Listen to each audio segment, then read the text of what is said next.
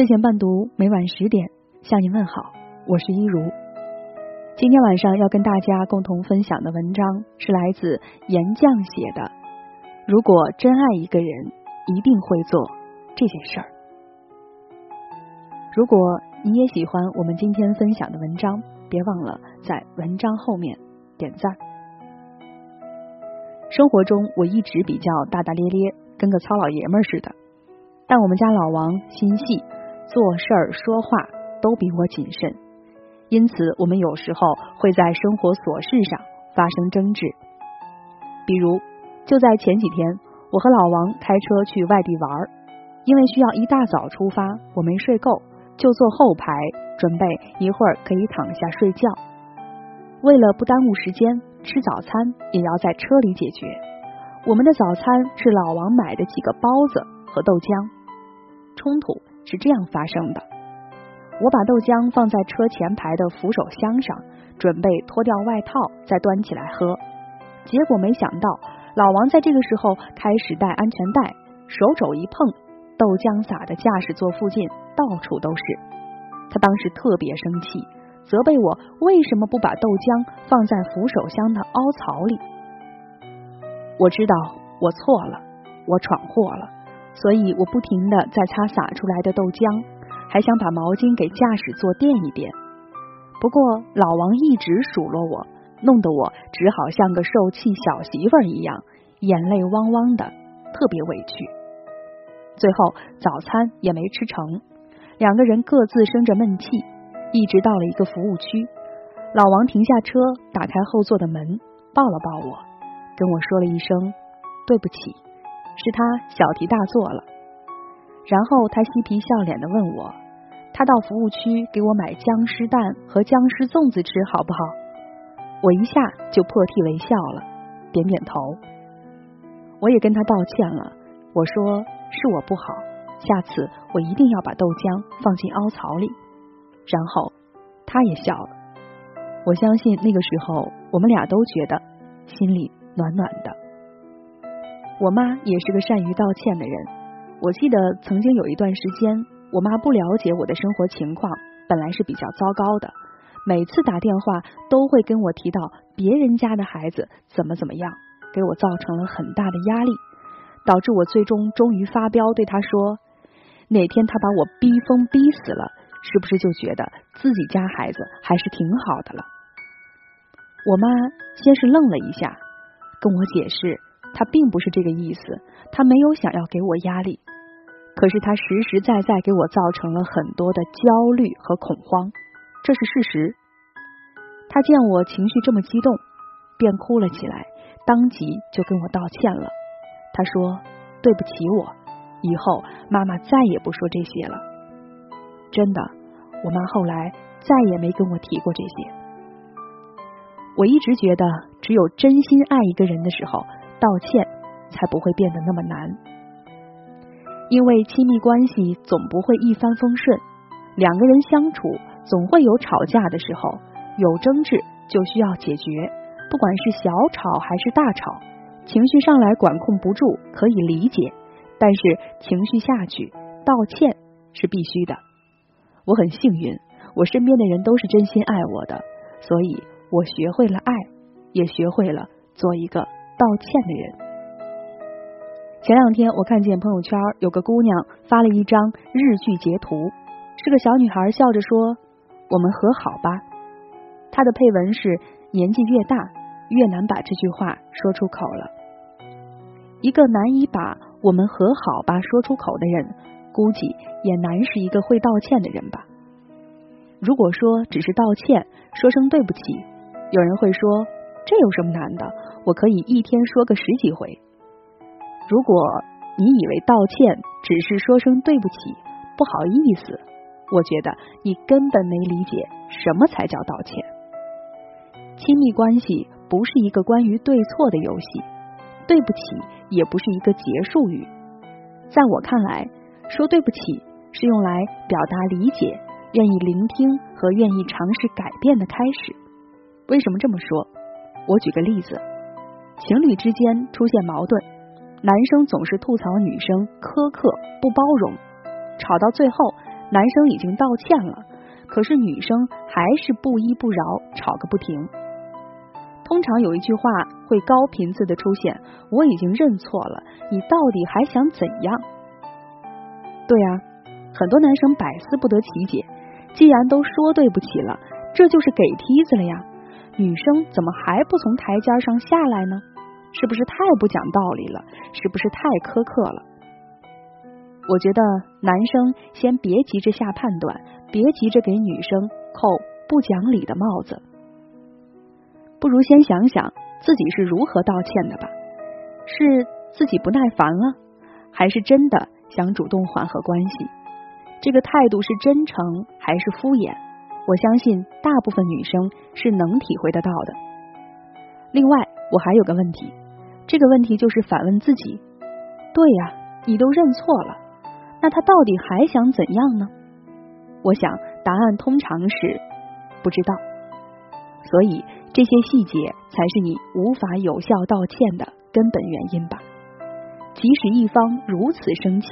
另一方依然搞不清楚他到底想要怎样，或者是不愿意尝试着了解他究竟想要什么，而只是一味的沉浸在自己的情绪之中。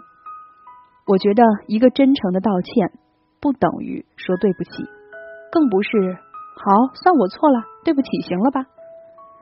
这种表述方式不止不是道歉，反而是在激化矛盾，是给自己立牌坊啊！还道德谴责对方小气、心胸狭窄，充分展示了他对你的不屑，拒绝和你讲道理，拒绝和你交流，甚至非常不耐烦你此时此刻的情绪。还有人把对不起都说上瘾了，听的人耳朵都要起茧了，烦都烦死了。光说对不起有什么用？根本 get 不到对方生气的点是什么。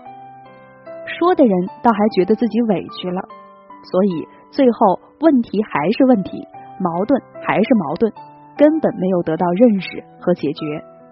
那这算哪门子道歉呢？这种道歉说的越多，对不起这三个字儿就越伤人。其实每个人都是不完美的，每个人都会做错事，或是无意之中让对方受到了伤害，这不算要紧之事。要紧的是你在意对方的感受。珍视这一段关系，你就学会开着口，主动的、真诚的同他道歉。这个道歉并不是一个关于对错的对不起，不好意思，他们不需要这样一个对不起，他们需要的是一份理解，当然与你也是一样。所以道歉只是一扇门，让你通过这扇门走到他的世界里去，了解他为什么生气，他需要你怎么做。这扇门可以让你牵着他的手走到你的世界里来，感受一下你的感受，而后才是你们一起能为彼此做些什么。我觉得道歉之中不应该有转折，不要加可是、但是；道歉之中不应该有借口，不要给自己加理由。道歉过后，别妄图别人一定会原谅你。道歉过后，下一步就是改正。这。才叫道歉。最怕有人把感情里的一切付出都视作理所应当，把感情里的一切伤害都视作小事儿。真正的爱是既需要道谢，也需要道歉的。真心希望我们每个人都可以学会向爱的人道歉这件事儿，多一些真诚，少一些套路；多一些改正，少一些敷衍。把我们最好的一面留给最亲近的人。而不是陌生人，共勉。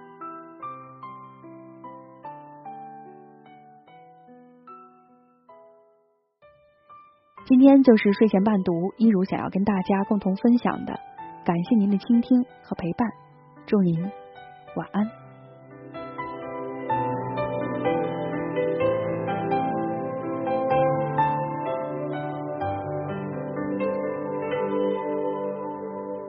明知道我们有天会感到疲惫，那些甜蜜回忆越来越不清晰。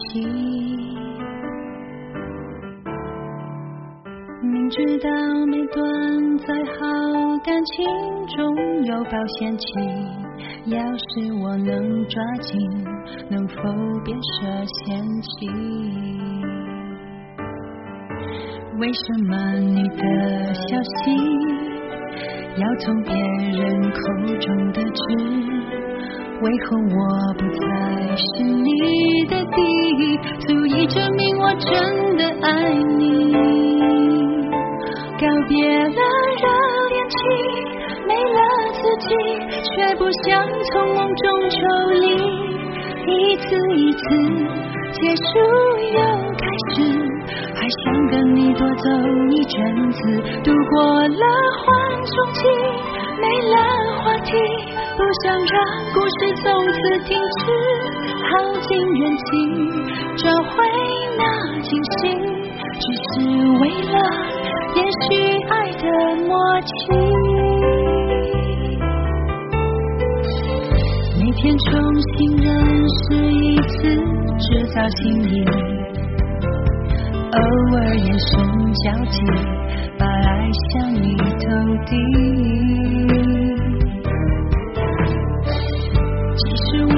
心思留住了你，留不住情，从来并不容易。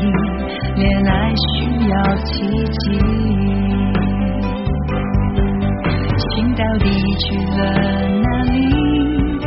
突然在人海中消失，红了面却像被大气隔离，